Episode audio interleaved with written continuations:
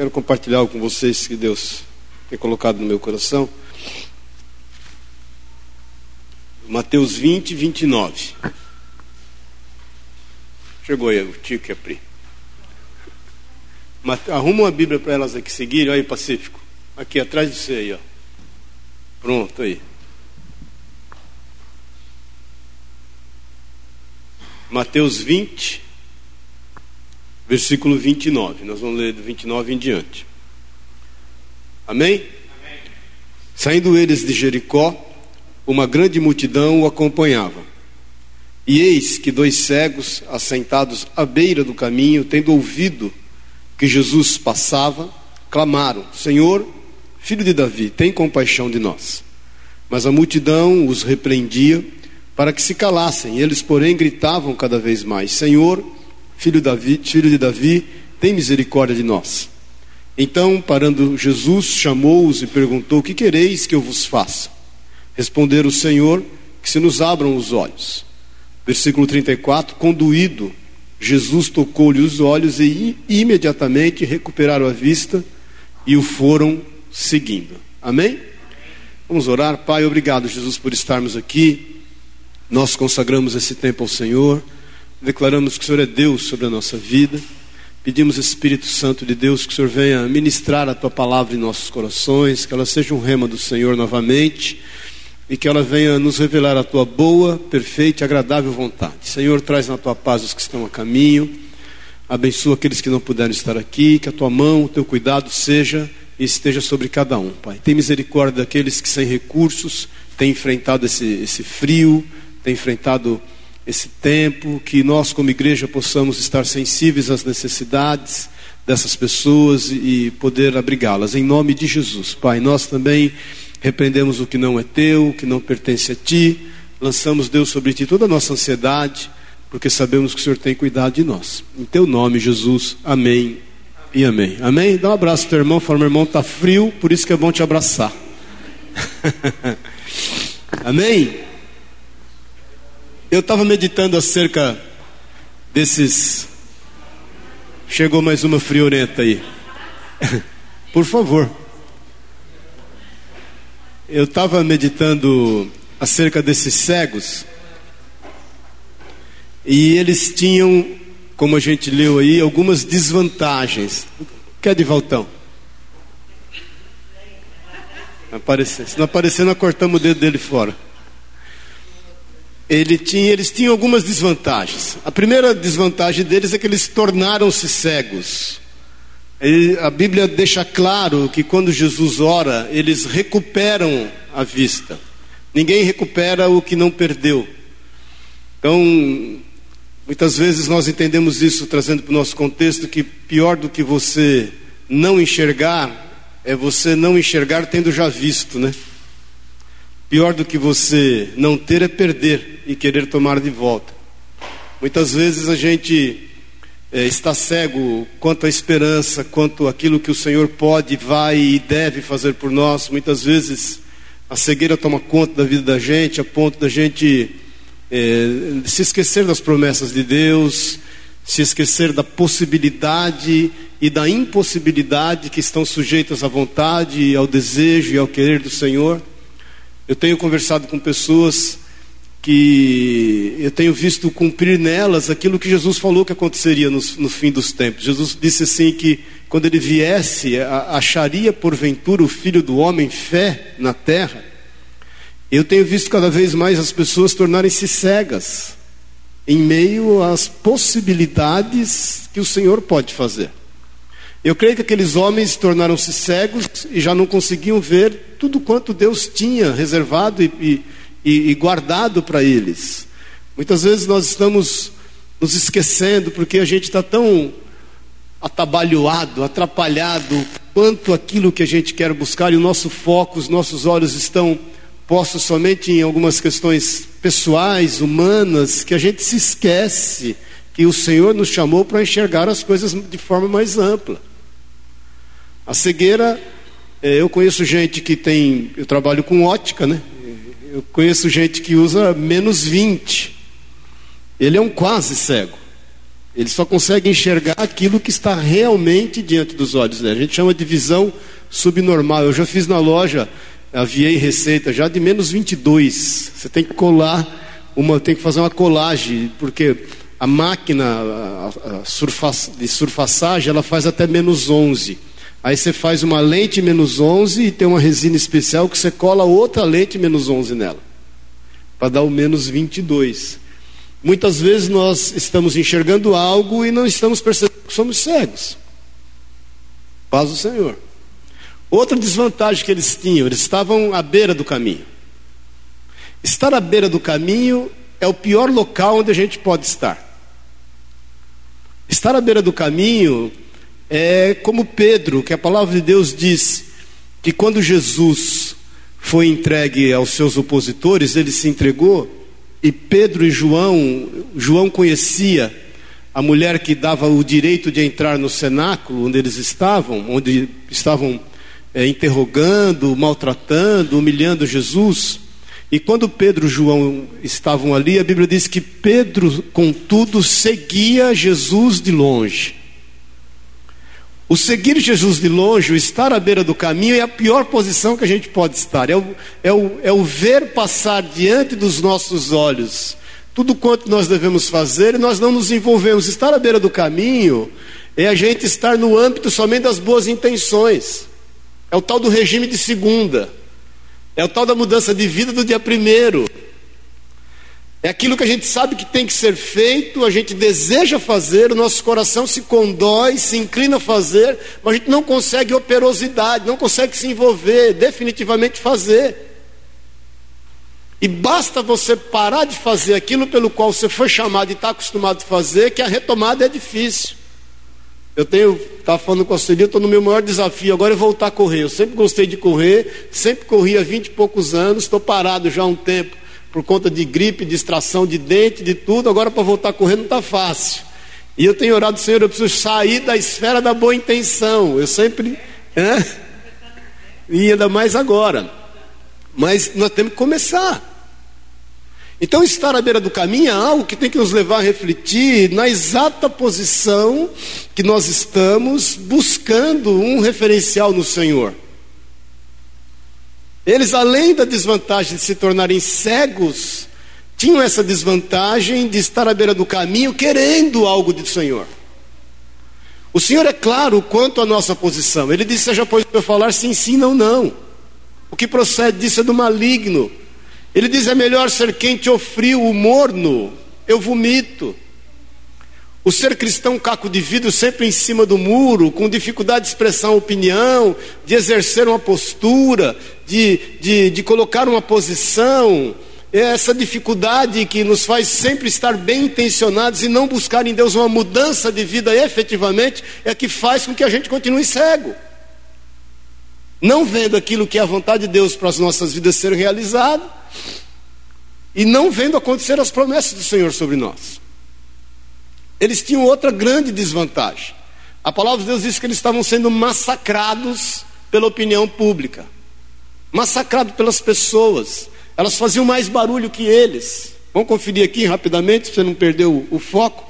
Saindo eles de Jericó, uma grande multidão o acompanhava, então o Senhor era seguido por muitas pessoas, e eis que dois cegos assentados à beira do caminho, tendo ouvido que Jesus passava, clamaram o Senhor, filho de Davi, tem compaixão de nós. Mas versículo 31 diz assim: Mas a multidão os repreendiam para que eles se calassem. Havia uma série de pessoas que queriam inibi-los, queriam persuadi-los a estar quietos. Nós vivemos num mundo assim.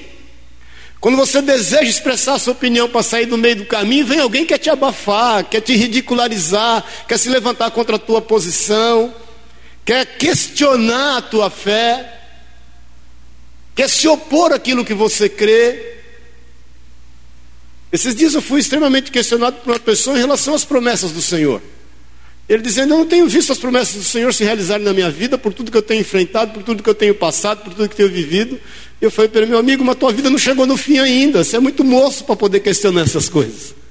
Não, mas eu sei que não vai chegar. Vai ser difícil, porque você se tornou cego, cego você quer estar, você está à beira do caminho e as circunstâncias estão pressionando você para que você não fale mais. Estar debaixo de circunstâncias, estar debaixo de uma multidão, estar pressionado por essas situações, não vão nos favorecer em nada, a não ser que a gente tenha a postura. Então esses homens estavam extremamente impressionados. Imagine você buscando uma cura do Senhor e milhares de pessoas que obviamente comprimiam, seguiam Jesus, se não milhares, centenas, e que os oprimiam cada vez mais para que eles não buscassem um referencial na sua vida. A mídia está aí ofuscando e abafando a voz de todos nós. Os escândalos estão aí, ofuscando e abafando a voz de todos nós. Hoje em dia, quando você vai falar do amor do Senhor para alguém, a pessoa, a primeira coisa que ela faz é questionar acerca do que está acontecendo no mundo, como se Deus tivesse que pagar a conta daquilo que o homem tem feito. Então, essa semana nós tivemos um trágico acidente aí, né, do, daquela, na serra lá de Mogi Bertioga, ontem, né? E as pessoas, ah, mas por que, que Deus permite isso? Agora, onde é que nós, se a gente colocar Deus em todas as, as, as, as, tragédias do mundo, como se Deus criasse a estrada, como se Deus criasse o ônibus, como se Deus que tivesse dado a, o CNH daquele motorista, é porque Deus permitiu. Isso é um, é um, a Bíblia diz que todos nós nascemos por um tempo determinado de vida por Deus. Ponto. O que vai ser depois disso é, é, é a soberana vontade do Senhor. Cabe a nós nos consolarmos mutuamente e trazermos uma palavra de esperança a quem quer que seja. Mas nós não podemos ser abafados pelo clamor da multidão, nós não podemos ser é, é, é, colocado, colocado em dúvida a nossa opinião, a nossa postura em função daquilo que falam. Então é importante a gente contextualizar eh, a situação daquilo que esses dois cegos passavam, porque muitas vezes nós estamos assim, nos tornamos cegos, as coisas já não têm acontecido conforme a gente havia planejado, isso tem gerado em nós uma cegueira, pior que isso, muitas vezes o nosso grau de miopia é tão elevado que a gente não percebe o quão cego estamos, somente conseguimos enxergar aquilo que está muito perto e muito diante dos nossos olhos, o míope enxerga somente aquilo que está muito perto. E muitas vezes nós não conseguimos pôr a carinha para fora. Quando a gente põe a carinha para fora, vem alguém dar um tapa na nossa testa, a gente é obrigado a pôr a carinha para dentro. Agora, na proporção que eles tinham esses desfavores, essas desvantagens, eles tinham algumas vantagens, que é o que proporcionou cura para a vida deles. E nós temos que buscar em Deus os propósitos dele para dele em relação à nossa vida, mas agir conforme aquilo que a gente tem crido. Porque senão, continuamente, nós vamos estar nesse ciclo. Nós vamos estar à beira do caminho, administrando a nossa cegueira e, e, e descansando quando as pessoas se levantam para nos oprimirem e para exercerem sobre nós algum tipo de autoridade. Amém, querido? Então, muitas vezes você quer a cura, mas o médico diz que não tem cura. Pronto, oprimiu a tua voz. Muitas vezes você quer a libertação financeira, mas o gerente do banco faz questão de te lembrar que você está devendo ou o teu credor. Pronto, oprimiu a tua voz, te deixou cego de novo, te colocou à beira do caminho. Agora, as vantagens que eles tinham, que é o que nós devemos meditar e buscar no Senhor, diz aqui que na, na, no versículo 30, diz no, na parte B, tendo ouvido que Jesus passava, clamaram, dizendo o quê? Quem está vivo aí, diga amém. O que, que diz aí? Olha aqui para mim, eles, primeira coisa, eles reconheceram quem era o Senhor. Eles sabiam que Jesus era promessa, era o Messias desejado, era o cumprimento da palavra de Deus, era o Messias esperado, era o filho de Davi. Na nossa relação com o Senhor, nós temos que posicionar quem é o Senhor na nossa vida. Ele é o Senhor de todas as coisas, Ele é o começo e o fim, é o Alfa e o Ômega. A palavra de Deus diz que tudo foi criado por Ele e a Ele converge. É Ele quem morreu, deu a sua vida na cruz por amor da nossa vida. É Ele quem levou sobre si as nossas dores, os nossos pecados, as nossas iniquidades. É Ele quem levou sobre si as nossas, as nossas maldições. É Ele quem quebra a sentença. Foi Ele quem derrotou Satanás. Foi Ele que foi aos céus nos preparar o lugar, é Ele quem vai voltar, foi Ele quem derramou sobre nós o seu Espírito, foi Ele que nos confiou a Sua palavra, foi Ele que nos chamou como igreja, noiva, sacerdócio real, povo adquirido com exclusividade para Ele, foi Ele quem nos conquistou em amor, Ele nos amou primeiro. A nossa relação de amor com o Senhor começou dele para conosco. E nós temos que reconhecer isso. Porque senão nós vamos entrar de novo no ciclo de estar administrando cegueira à beira do caminho e totalmente abafado pelas circunstâncias que estão ao nosso redor. Aqueles homens, por mais que tinham desvantagens, eles começam a ter vantagem quando eles declaram o senhorio de Jesus. E nós somos desafiados constantemente a declarar o senhorio de Jesus, a começar pelo espelho, de você olhar para si mesmo e dizer: O Senhor é Senhor da minha vida. A começar o nosso quebrantamento, da nossa postura diante do Senhor, da nossa convicção de que Ele é Deus, da nossa convicção de que Ele é vivo, da certeza de que Ele está no nosso meio, porque Ele disse que onde dois ou três se reunirem no Seu nome, Ele ali estaria. Nós vamos fazer aqui o que hoje, irmão? Nós vamos aqui buscar o Senhor que já está no nosso meio. Essa reunião foi marcada por Ele. Ele nunca chega atrasado, ele não falha. Ele é onisciente, onipresente e onipotente. Ele criou todas as coisas nos céus e na terra, os, todo o universo está no controle das mãos do Senhor, e da mesma forma que Ele tem controle de todas as coisas em todo o universo, Ele tem controle sobre o fio de cabelo que caiu da sua cabeça hoje, porque Ele é Senhor, porque Ele é o autor e consumador da nossa fé, é o Pai da eternidade, o príncipe da paz, o Deus forte, o Rei dos reis o Senhor dos senhores, o médico dos médicos. Nós temos que reconhecer quem é o Senhor, em qualquer situação da nossa vida.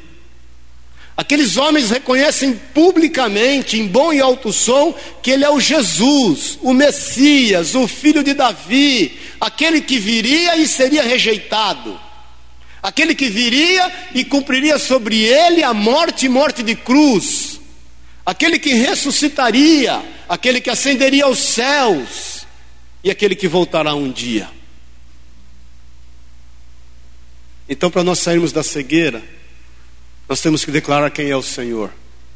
E nós temos que aprender a declarar quem é o Senhor para as nossas aflições, para as nossas limitações, para as tentações que se, nos, que se levantam contra nós, para os desafios que se colocam diante de nós todos os dias, seja ele qual for, seja na sua família, seja no seu trabalho, seja na sua escola, seja na sua vida social, por onde quer que você ande, os desafios que você for enfrentar, você tem que apresentar quem é o Senhor.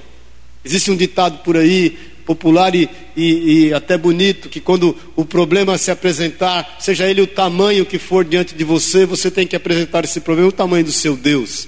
Isso é bonito, é bacana, parece até frase de para-choque, de caminhão, mas é verdade. Amém, querido? Nós temos, a gente às vezes, a gente se deixa levar por algumas coisas, e parece que elas se tornaram tão banais, mas elas não podem ser. Quem é o teu Senhor? O que ele representa? Josafá, quando foi ameaçado pelos Amonitas, pelos Moabitas, lá em 2 Crônicas 20, a palavra de Deus diz que ele teve medo. Josafá não era um homem acostumado à guerra, Davi era um homem acostumado à guerra. Josafá era rei de Judá, a palavra de Deus diz que por 10 anos o reino dele não, não, não, não tinha problema de guerra com ninguém. Depois de 10 anos, você está sossegado a administrar um problema, você sabe como é. Você acostuma, você entra para a zona do conforto. A Bíblia diz que ele teve medo. Aí ele pôs o povo para jejuar, para orar, e a oração dele, ele diz assim: Senhor, estão aí os nossos opositores, as ameaças dos nossos inimigos, contudo, os nossos olhos estão postos em Ti.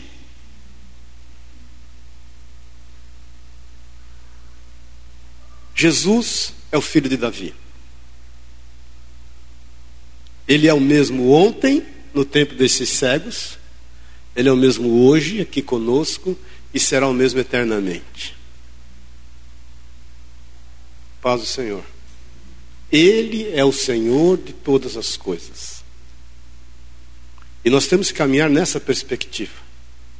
A palavra de Deus diz que aonde nós colocarmos a planta dos nossos pés, nos será dado por herança. É promessa dele.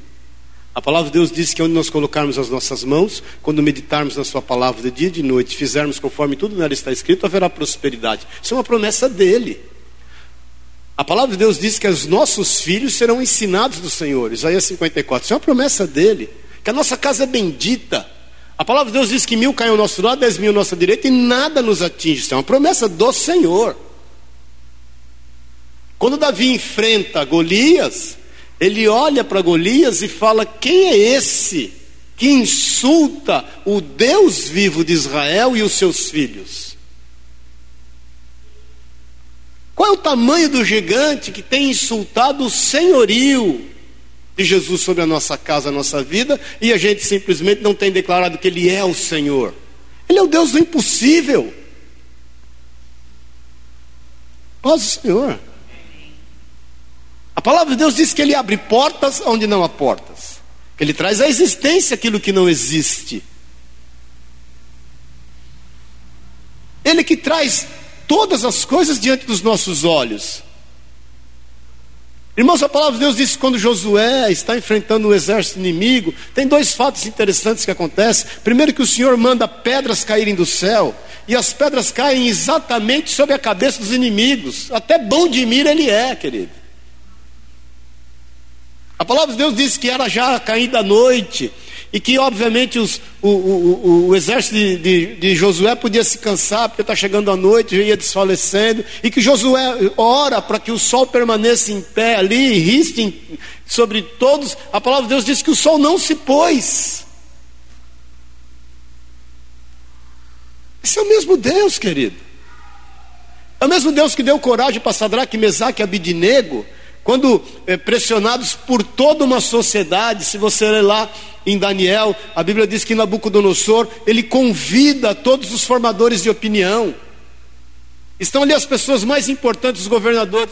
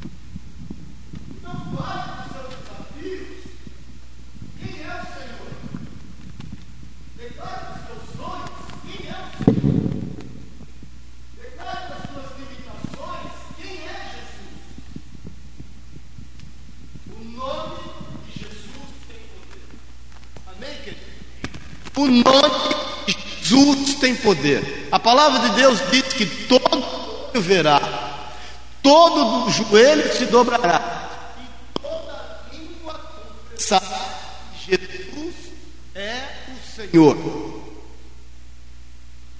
O nome de Jesus é poderoso, tem autoridade.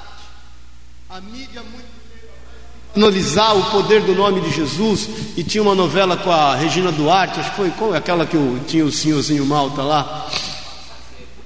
Isso é do ramo, hein, Paulinho? E que ela, ela falava assim, o povo, todo mundo falou, o sangue de Jesus tem poder. Não sei se vocês lembram disso. O Elias dizendo que não lembra nem. E aí tinha uma banalização. E todo mundo falava o sangue de Jesus tem poder. Até para ver mulher feia na rua, cara, o sangue de Jesus tem poder. Irmãos, o sangue de Jesus realmente tem poder. E nós não podemos permitir que haja banalização. O nome de Jesus tem que ser proferido com amor, com respeito, com autoridade. Quando você declara para alguém Jesus te ama, você creia naquilo. Isso não pode ser uma banalização. Você não tem assunto, você vai dizer Jesus te ama.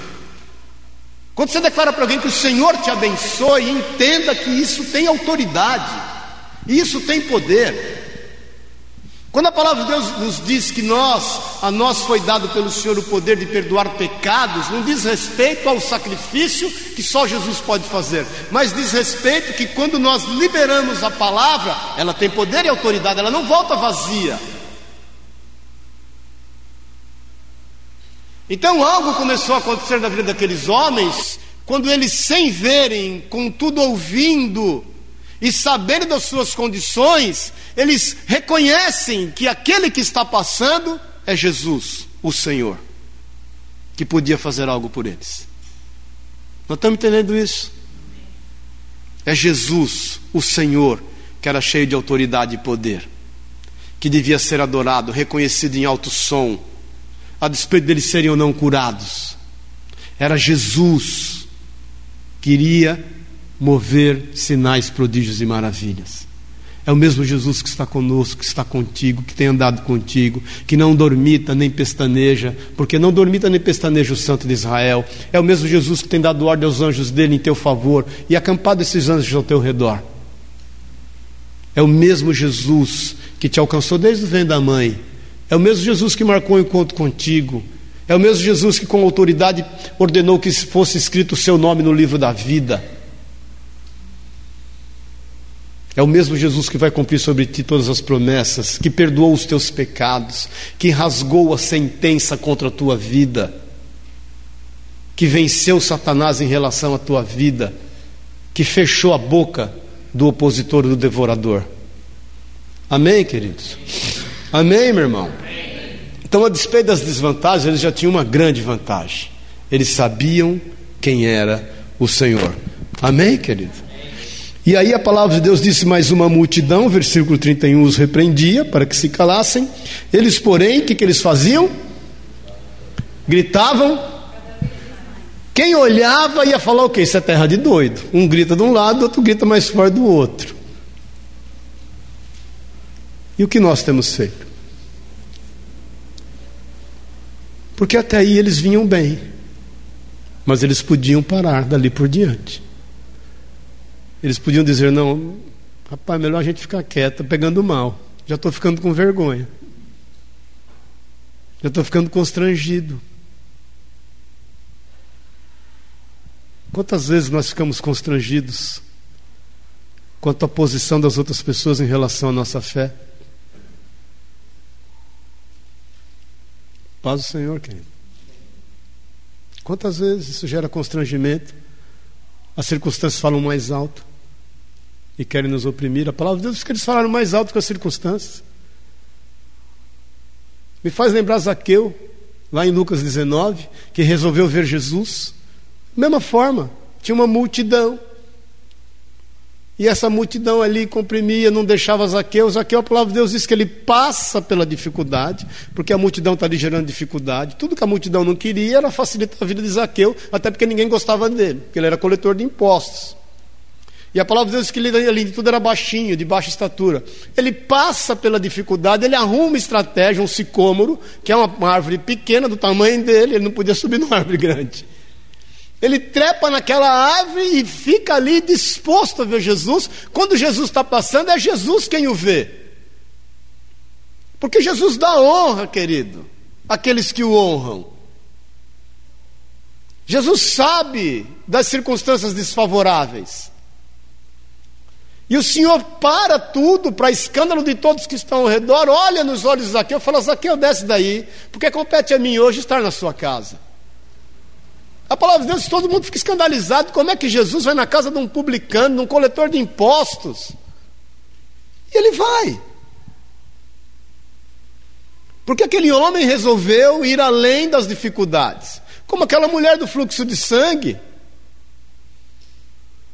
que larga o lugar de exílio dela, porque ela tinha que estar exilada numa cidade próxima, não podia conviver com a sociedade, ela era imunda.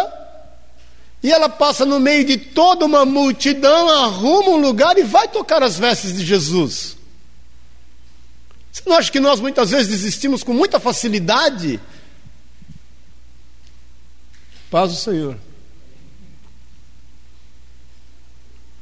Abrimos mão Simplesmente porque até nós quisemos né, reconhecer e reconhecemos quem é o Senhor, mas a dificuldade veio, pronto, a gente ficou murcho de novo. É você quando ora pelo enfermo, o enfermo não foi curado, pronto, magoei, não vou mais orar por enfermo. Senhor, não posso orar por enfermo porque eu oro e eles morrem. Glória a Deus, irmão, foi para o céu, estou com o Senhor, é a soberana vontade dEle. Então o que é que tem abafado tua voz, querido? A vantagem daqueles homens é que eles gritaram mais alto. Então dá uma de louco. Davi deu uma de louco. Quem se lembra disso? Um dia o, o, o exército inimigo veio lá para poder se levantar contra Davi. Davi viu o tamanho do exército, viu que ele não ia dar conta, começou a babar, começou a falar lé com cré, e vão deixar o que vai acontecer. O povo olha e fala: esse bicho está louco, deixa ele para lá. Então dá uma de louco.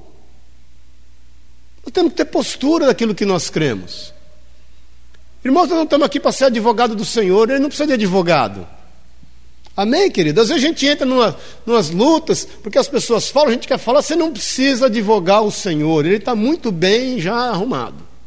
Amém, querido? Você precisa só ter postura. E você não precisa baixar a tua voz naquilo que você crê. Creia. Ninguém pode te calar. Amém, querido? Nós não sabemos o efeito daquilo que está sendo gerado. Você não pode mensurar o poder de Deus. Não tem como. Paz do Senhor. Às vezes você está passando por qualquer lugar, querido. Só o fato de você ainda resistir aqueles que querem te abafar e você continuar exercendo com autoridade o seu papel, você não imagina o efeito que isso tem. Então creia. Creia. Eles só gritaram mais alto porque eles declararam que Jesus é o Senhor. Amém, querido? Isso fez com que eles gritassem, com que eles não, não saíssem do seu lugar, que eles realmente acreditavam e que eles criam que o Senhor poderia fazer. A palavra de Deus diz no versículo 31 ainda, mas a multidão os repreendia para que se calassem, eles, porém, gritavam cada vez mais alto, dizendo: Senhor, filho de Davi, o que, que diz? Então declara a tua dificuldade, querido. Sabe que a gente precisa da misericórdia. A gente precisa da misericórdia. Graça é favor imerecido.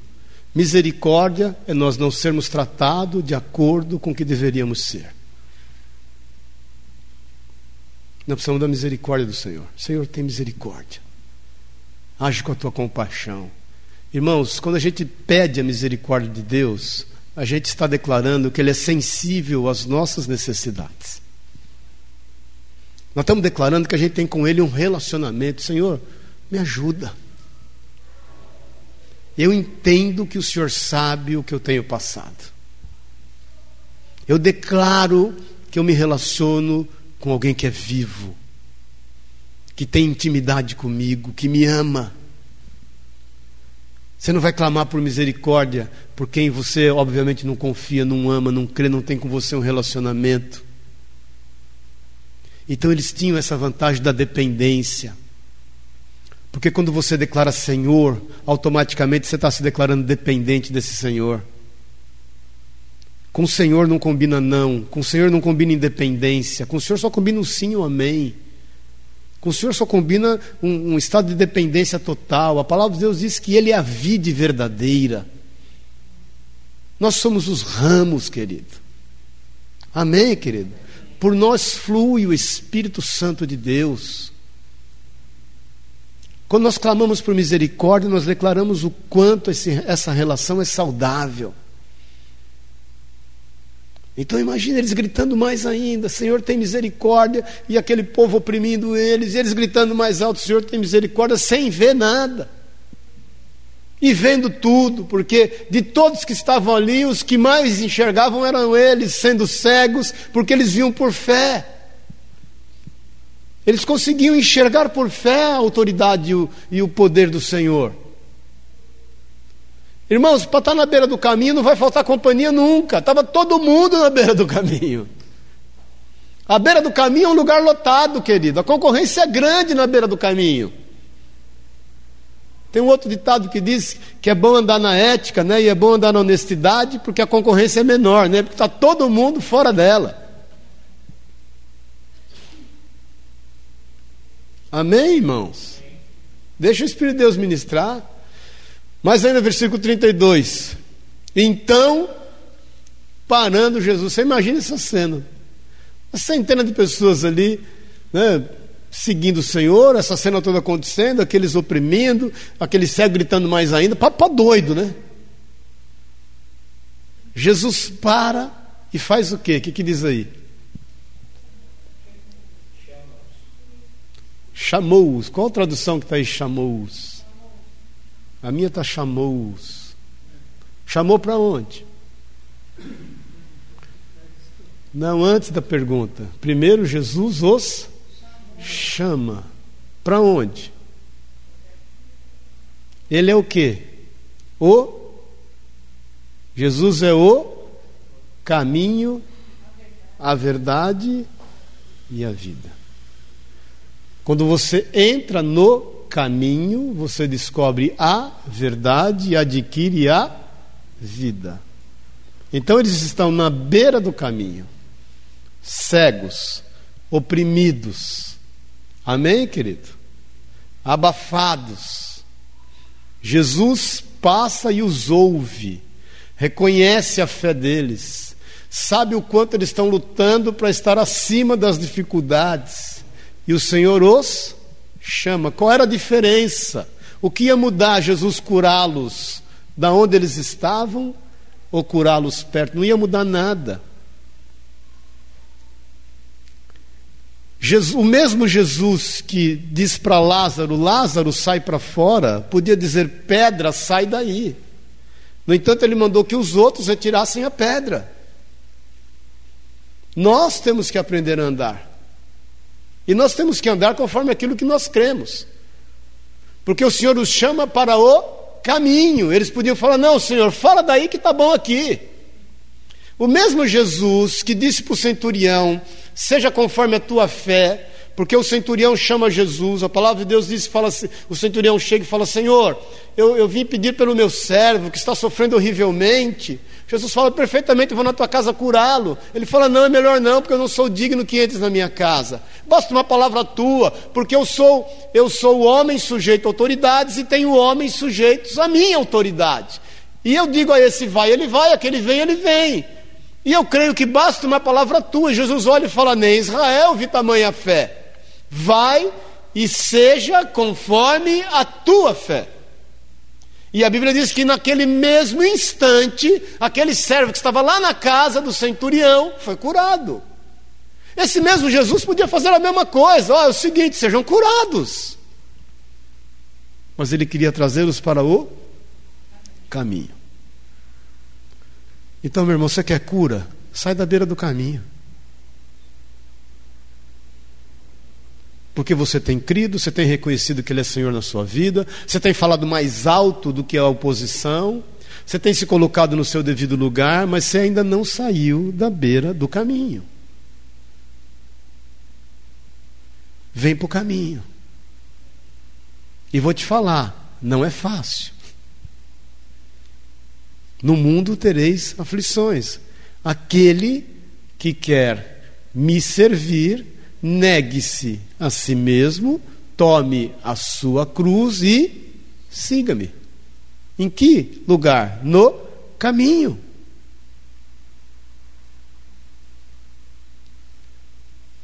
Amém? Jesus chama eles fala: Vem para o caminho. Aqui nós vamos conversar melhor. Aqui nós vamos ver as coisas acontecerem. E você acha que foi fácil, irmão? Se a oposição quanto à voz deles já era grande, imagine quanto ir ao caminho, cegos. Nego empurrando, passando o pé, porque todo mundo queria aquilo que eles estavam buscando. Todo mundo queria, mas todo mundo continuava na beira do caminho e continuava não declarando quem era o Senhor.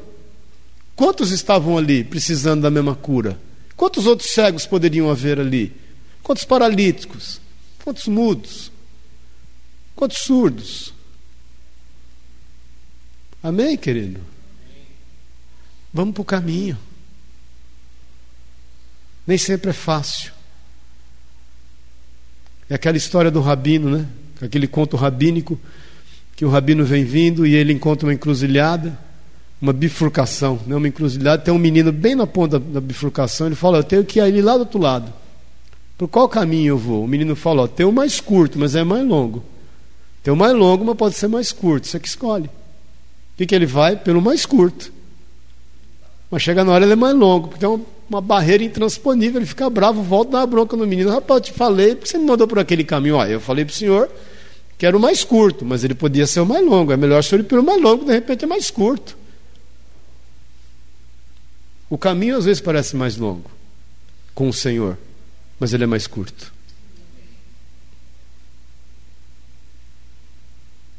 Amém, querido? Ele dá resultado. Ele sacia. Ele resolve. Amém? Ele traz paz. Ele traz paz. Simplesmente ele traz paz. Ainda que nada aconteça, ou esteja acontecendo, mas ele traz paz. Tá bom, do jeito que está, tá bom. Deus está no controle. Ele está no controle. Amém, querido? Nós estamos terminando. Então, parando, Jesus chamou-os. E aí o Senhor faz o quê? Aquela velha e boa perguntinha. O que, que diz aí? Nada, Jesus. Estou aqui brincando de ser cego. Um, é, como é a cabra cega? Agora é o Senhor. Um, dois, três.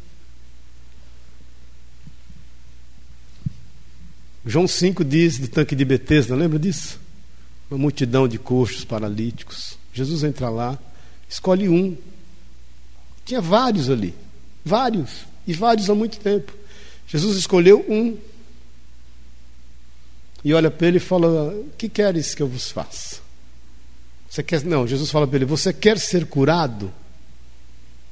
Ele olha para Jesus, moço, jovem, forte. Jesus, até quero, acho que você pode me ajudar. Porque é o seguinte: o anjo, deixa eu explicar para o senhor, presta bem atenção, que é para o senhor não confundir. Você está prestando atenção? Vou explicar bem explicadinho. O anjo vem de vez em quando que mexe a água. É o seguinte: o primeiro que cai nela é curado, mas não tem ninguém que me põe nela. O senhor percebeu? Entendeu o que eu quero? Dá para o senhor, quer que eu escreva, desenhe? Precisa de intérprete? Que eu preciso para ser curado, que o Senhor, com esses bração forte, me jogue ali. Jesus falou o que para ele? Eu quero que você seja curado.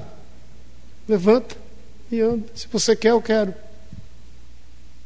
Ele não duvidou, ele levantou e andou. Saiu dali, foi uma confusão. Todo mundo, foram nos pais, é uma loucura foram indagar quem é que te curou, ele falou: Eu não sei quem me curou, eu sei que é um profeta, que ele falou para mim: está curado, eu estou curado, eu não quero saber mais nada. Vocês que se virem.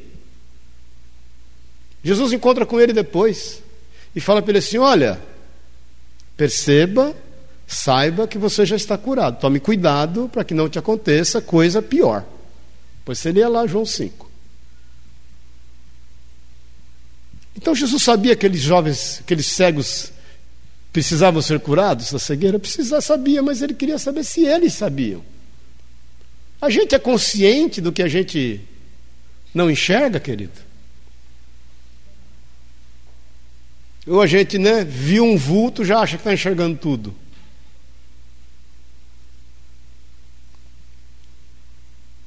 Paz do Senhor.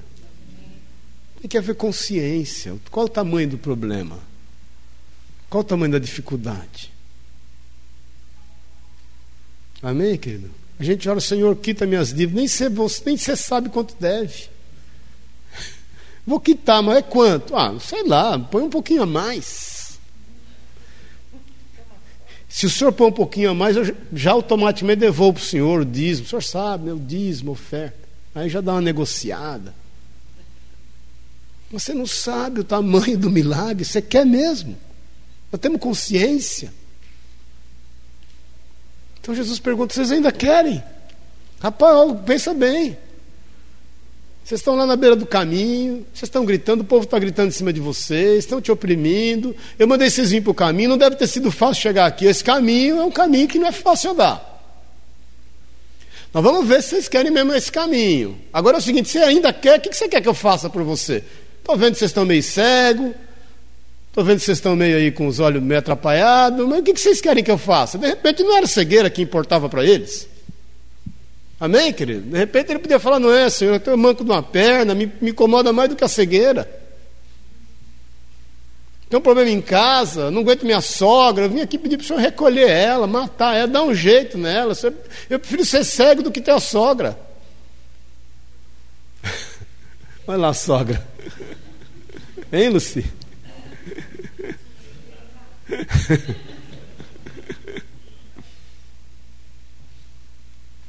Eles declararam o que, querido? Responderam: Senhor, que se nos abram os olhos. O quão convicto e perseverante a gente continua. Eles podiam falar: Jesus é o seguinte, ó, pode ser só um olho. Ou restaura, e quem sabe uma miopiazinha já vai ficar tão, tão feliz se eu enxergasse pelo menos um vulto. Deus não faz coisa pela metade, querido. A boa obra que ele começou, ele vai terminar. Ele não faz nada pela metade. O Senhor não tem projeto mal acabado. Amém? Quando você olha no espelho, você fala: Senhor, tem misericórdia de mim. Esse projeto está meio mal acabado. Não tem, não. Deus não tem projeto mal acabado. Amém?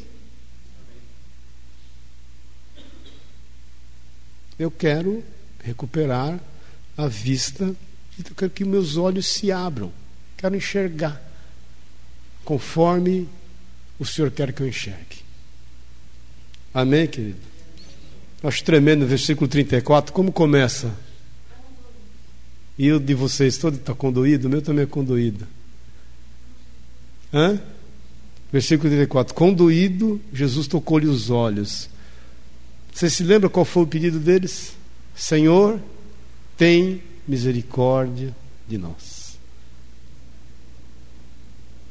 Aquele que pede misericórdia, misericórdia recebe. Amém? Jesus não despreza lágrimas, não dispensa dores, ele se compadece das aflições alheias, ele sabe os nossos limites, ele conhece o nosso coração, ele sabe o que permeia nossa mente. Paz do Senhor. Ele realmente se compadece. Ele não precisava se compadecer. Curar mesmo. Ele não curou só os olhos. Ele curou o trauma da cegueira. Porque curar só os olhos não ia ser o suficiente. Amém, querido? Ele, criou, ele curou o trauma.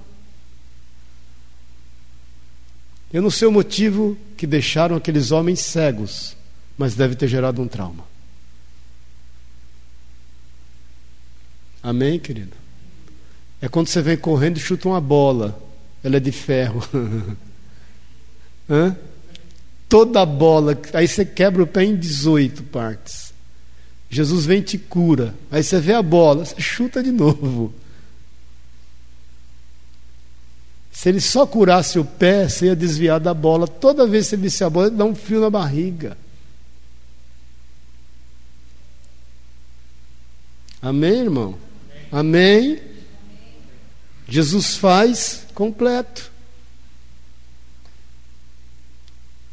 Ele se compadece, ele sabe que a cura é um pacote. Por isso que perdão é administrar perda. E é o seguinte, já era. Acabou. Esse negócio de perdoa, mas não esquece é meio grave, irmãos. Perdão, perdão, acabou. Zerou a conta. Acabou, está pago. Rasgou a dívida. Amém? Conduído Jesus, tocou-lhe os olhos e imediatamente, o que, que diz aí? Recuperaram. Que é o que dá a conotação de que eles, eles enxergaram e perderam. Porque senão eu diria, né? Simplesmente eles passaram a enxergar. Como estão as traduções aí? Hã? Logo viram. Recuperaram a vista. Recuperaram a vista e foram. Ah, aí a conversa boa. Foram aonde? Senhor, eu gostei desse caminho. Não foi fácil chegar até aqui. Eu sei que não vai ser fácil continuar nele. Mas eu vou nele. Eu não vim aqui só para receber uma cura e ir embora. Eu não vim aqui só para experimentar algo do Senhor e largar a mão do Senhor. Eu vim aqui para a gente ir até o final. É o tal negócio, estamos juntos. Eu vou até o fim. Porque às vezes nós recebemos curas e resolvemos andar nos nossos caminhos. A gente tem uma certa amnésia, né? Espiritual. Eles resolveram continuar seguindo no caminho. Amém? Vamos ficar em pé em nome de Jesus, está mais friozinho, né? A proposta é acabar tipo 15 para as 10 mesmo. Esteja orando pelo El. O El hoje foi no médico, não pôde estar aqui. O El é o ministro de louvor aí, né? E ele passou pela consulta, acho que já vai operar agora entre 10 e 20 de julho. Rapidão, né? E o Elias que não treina para ver, hein? Não vai treinando para ver. Fica só comendo comida da sogra. Hein, Luci? Não aguenta mais a despesa daquela casa, aumentou demais da conta. Coitado do Márcio. Tem que. O tamanho dessa criança. O quão cego você tem estado em, em algumas áreas da tua vida o quão cego você tem se tornado. Amém, querido? Feche teus olhos na liberdade. É um tempo teu com o Senhor. Deixa o Espírito de Deus ministrar teu coração. Tem o tempo. É você o Senhor. Eu sei que o Senhor tem essa palavra para a tua vida. E eu sei que ele inclina o teu coração agora segundo o propósito que Ele tem para ti. Ele é Senhor. Rebassúria canta mãe. Ele é Jesus. Seu nome é doce. Seu nome é lindo. Seu nome tem autoridade, tem poder. Ele está no meio de nós. Ele é poderoso para nos salvar para nos transformar, para nos restaurar, para nos dar vida e uma vida abundante, a ponto de nós termos muito a oferecer. Clame a Ele pela Sua misericórdia. Esteja ciente, consciente daquilo que você não tem enxergado e tem te entristecido. Clame por Ele. Declare quem Ele é. Declare isso em bom e alto som. Declare, Senhor, Tu és Senhor. Jesus, o Seu nome é sobre todo nome. Todo aquele que se autonomeia está sujeito ao nome de e a autoridade de Jesus o Senhor, o Yeshua Hamashia. Jesus, Ralabassori canta Rabaxê. Esse nome tem poder. Esse nome transforma, esse nome restaura, esse nome dá vida. Esse nome cura enfermos. Esse nome dá paz que excede todo entendimento. Esse nome faz com que nós estejamos arrolados nos céus. Esse nome fecha a boca de Satanás, cala o devorador, destrói o destruidor, o migrador. É o nome de Jesus. Clame, declare. Pai, nós nos colocamos diante de Ti. Nós não queremos, Senhor, estar à beira do caminho. Nós não queremos estar à margem dos acontecimentos dos últimos dias. Nós não queremos estar como Pedro, segui-lo de longe. Senhor, a tua obra está aí, tem que ser feita. As pessoas precisam ouvir a tua palavra, precisam saber do seu amor, precisam reconhecer que o Senhor é Senhor.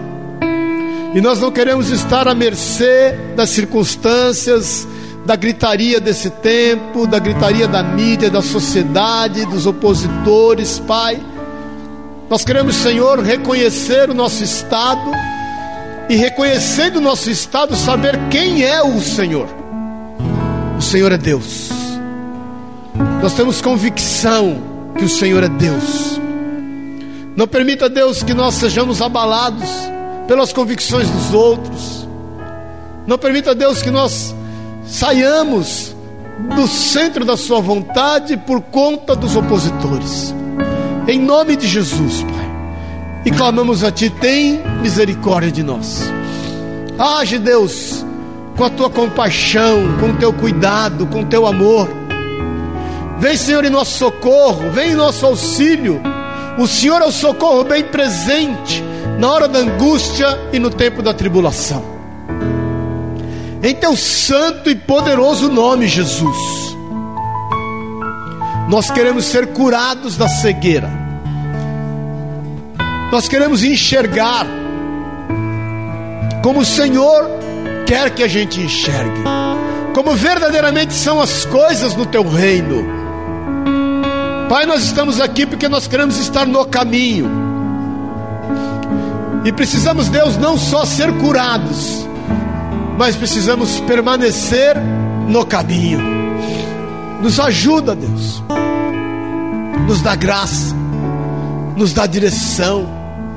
Não permita, Deus, que nós tiramos os olhos do caminho, do Senhor, e sejamos, Deus, consumidos pelas tempestades e pelas dificuldades. O Senhor conhece cada um aqui, Deus. O Senhor conhece a intenção de cada um. O Senhor conhece o coração de cada um. Mais do que isso, o Senhor conhece a necessidade de cada um de nós. Por isso, Deus vem através da tua palavra que nos exorta, nos consola e nos edifica. Vem cumprir em nós a tua boa, perfeita e agradável vontade. Jesus, nós queremos sair daqui cheios da tua paz, convictos do teu cuidado e da tua misericórdia. Mas queremos sair daqui enxergando, Pai, e olhando para o Autor e Consumador da nossa fé. É o que nós declaramos em nome de Jesus. Nós queremos estar contigo, Deus, até a consumação de todas as coisas porque sabemos que nós temos contigo um amanhã, temos contigo uma eternidade. Rachalabassoro curabai, Nerebaço teria canta rabachai. A tua palavra diz, Deus, que o Senhor bem sabe os pensamentos que tem acerca de nós, são pensamentos de paz. Oh Jesus, os seus planos são planos de paz seus planos são planos de cuidado, de amor, de zelo. Por isso nós descansamos, nós descansamos nas tuas mãos, para a honra e para a glória do nome de Jesus. Rabaxeria canta lá. Eu quero te desafiar a abrir a sua boca e. Abre a tua boca, querido. Abre a tua boca.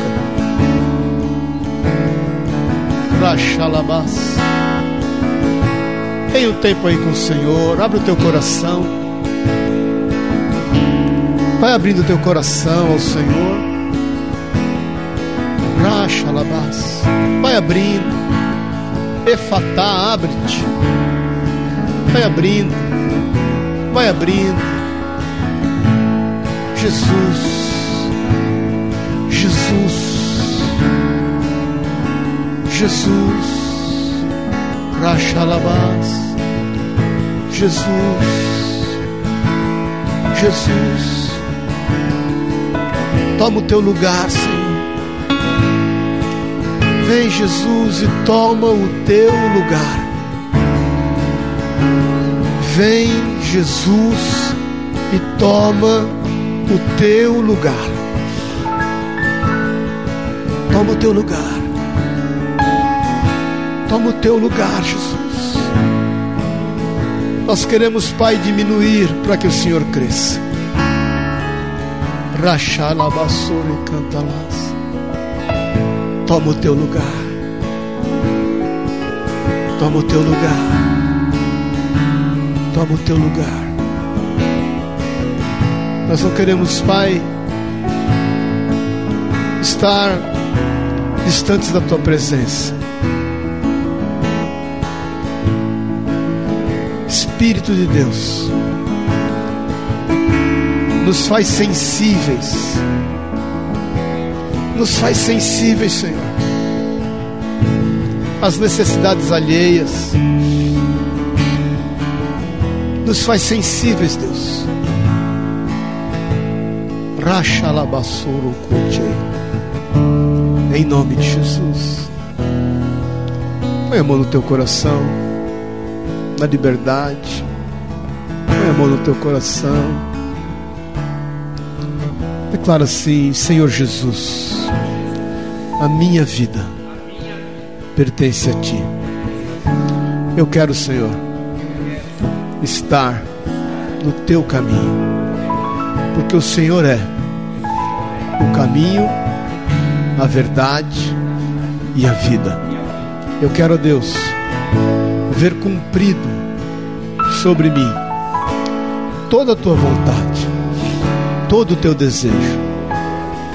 A tua palavra diz que os teus caminhos não são os meus caminhos, os teus pensamentos não são os meus pensamentos. Por isso, Deus, nós te pedimos, cumpre em nós a tua vontade, aqui na terra, como é aí nos céus. Que a tua vontade se cumpra na nossa vida, em nome e na autoridade de Jesus o Senhor. Amém e amém. Amém? Vamos dar uma salva de palmas a Deus aí. Amém?